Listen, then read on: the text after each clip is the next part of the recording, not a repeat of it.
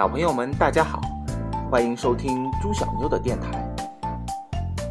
书接上回，我们还是继续宝葫芦的秘密。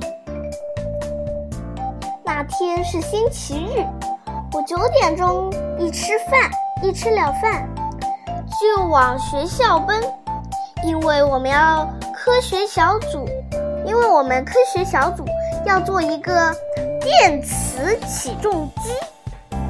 十点钟开始，可是那天真憋气，同学们净跟我吵吵嘴。例如，我跟陶俊下的那盘象棋吧，那明明是我占的优势，我把陶俊的一个车都都吃掉了。可忽然，陶，可忽然不知道怎么一来。陶俊的马拐了过来，爸，降我一军。我的老帅正想要做出来避避风，这才发现对面有一只炮，隔着一个炮架子蹲在那里。我问陶俊：“你那个炮怎么摆在这儿？”早就在这儿了。我们吵了起来。看棋的同学还帮他不帮我，都说我不对。我把棋盘一推，不下了，不下了。后来我们动手做电磁起重机的时候，又有苏明峰跟我吵嘴了。你们都不知道苏明峰吧？苏明峰是我们的小组长。其实他这个人并不怎么样。他打乒乓球还打不过我呢，可是他老爱挑眼，他一面干着他自己的那份工作，一面还得瞧瞧这个瞧瞧那个。王宝，这么绕不行，不整齐。王宝，你绕的太松了。我做的这个零件是我们全部工程里面最重要的一部分，在科学上。叫做电磁铁起重机，要吸起铁东西来，就全靠它。我得把二十八号的七毛线绕到一个木爪上面去，又要绕得紧，又要绕得齐。可是。苏明峰简直简直看不到这个问题，还一个劲的提意见，不是这样就是那样。我动了火，这么做也不行，那么做也不行，你做。苏明峰说：“好，我来绕，你去做胶盘上的摇柄吧。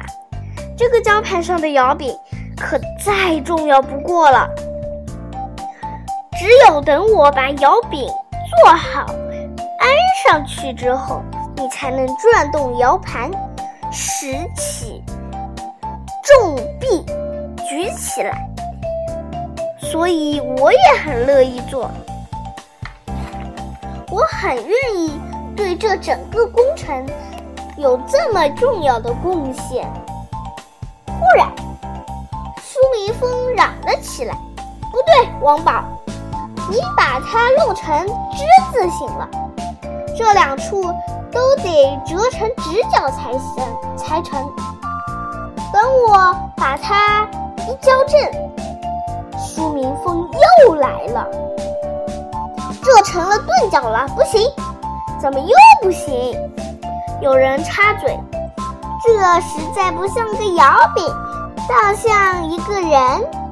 站在泳池边，刚要往下跳的姿势，这还真有点像呢。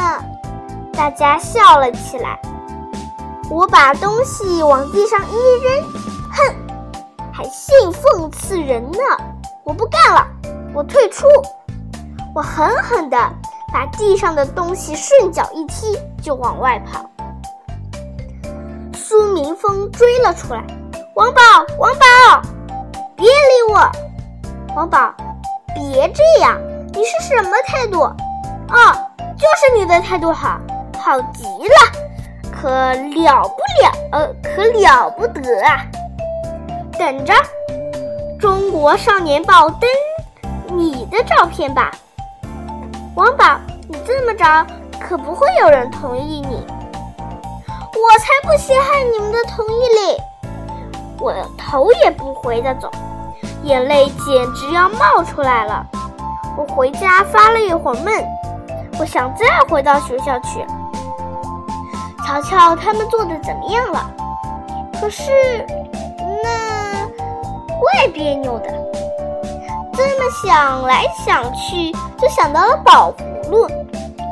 我当然从宝葫芦联系到电磁起重机，然后又联系到别的许多许多问题。后来我究竟想了些什么，连我自己也不知道了，因为我瞌睡上上来了，睡呀睡呀，忽然听见一声叫：“王宝，钓鱼去！”我这才想起，仿佛的确有同学们约我今天去钓鱼。你瞧。连鱼儿都准备停当了，在桌上搁着呢。我就赶紧拿起钓具，拎着一只小铁桶追了出去。好了，今天的故事就到这里啦。想知道王宝出去以后又有什么事情发生，请听下回分解。